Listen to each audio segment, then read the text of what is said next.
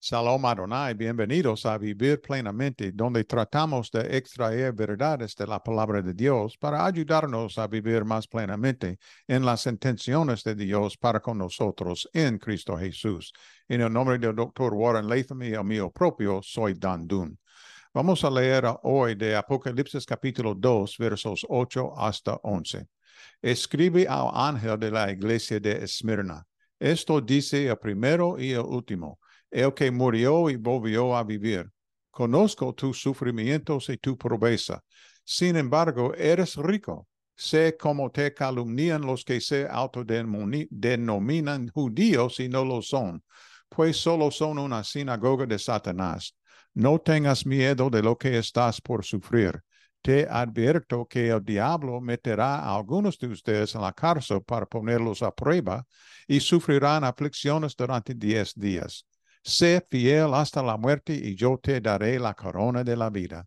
El que tenga oídos, que oiga lo que el Espíritu dice a las iglesias. El que salga vencedor no sufrirá daño alguno de la segunda muerte. En el devocional anterior hablamos de tener una perspectiva eterna y del hecho de que la corona de vencedor será nuestra recompensa si somos fieles hasta la muerte. ¿Qué implica esta corona de vencedor? Lo más probable es que la corona de vencedor se refiera a la conocida corona de vencedor que se entregaba al ganador de los Juegos Olímpicos. Nos recuerda las palabras de Pablo a los cristianos de Corinto. ¿No saben que en una carrera todos los corredores compiten, pero solo uno obtiene el premio? Corran pues de tal manera perdón, corren pues de tal modo que lo obtengan. Todos los deportistas se entrenan con mucha disciplina. Ellos lo hacen para obtener una corona que se echa a perder. Nosotros, en cambio, por una que dura para siempre. Se encuentra estas palabras en Primera de Corintios, capítulo 9, versos 24 y 25. La corona del vencedor en los Juegos Olímpicos no habría durado para siempre. Con el tiempo había, habría perecido.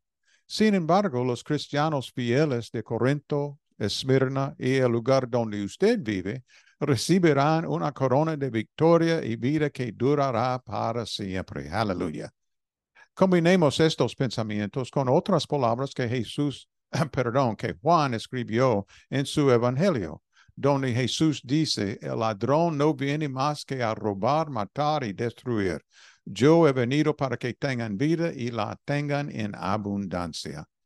El creyente fiel experimenta tanto una calidad de vida plena en esta tierra como una cantidad de vida eterna después de su muerte física. Esto es cierto incluso cuando sufre penurias y persecuciones porque su calidad de vida se mide desde una perspectiva eterna y celestial. Reflexionando sobre estas cosas, nos hacemos estas preguntas. ¿Tendemos a vivir nuestras vidas desde una perspectiva eterna o nuestra primera tendencia es vivir la vida desde una perspectiva temporal? Nosotros somos capaces de disfrutar de la calidad de vida que Jesús quiere para nosotros, incluso en medio de circunstancias difíciles. La promesa de una corona de vida de vencedor nos da esperanza y fuerza para perseverar en medio de esas circunstancias. Deseamos recordar las palabras de Jesús a la iglesia de Esmirna. Sé fiel y te daré vida como corona de vencedor. Oremos, por favor. Dios misericordioso, nuestra oración de hoy es simple pero importante. Por favor, ayúdanos a disfrutar de la victoria en Jesús hoy sin importar nuestras circunstancias. En su nombre rogamos. Amén y amén. Que tú viva plenamente en Jesús hoy y que Él viva plenamente en ti. Shalom Adonai.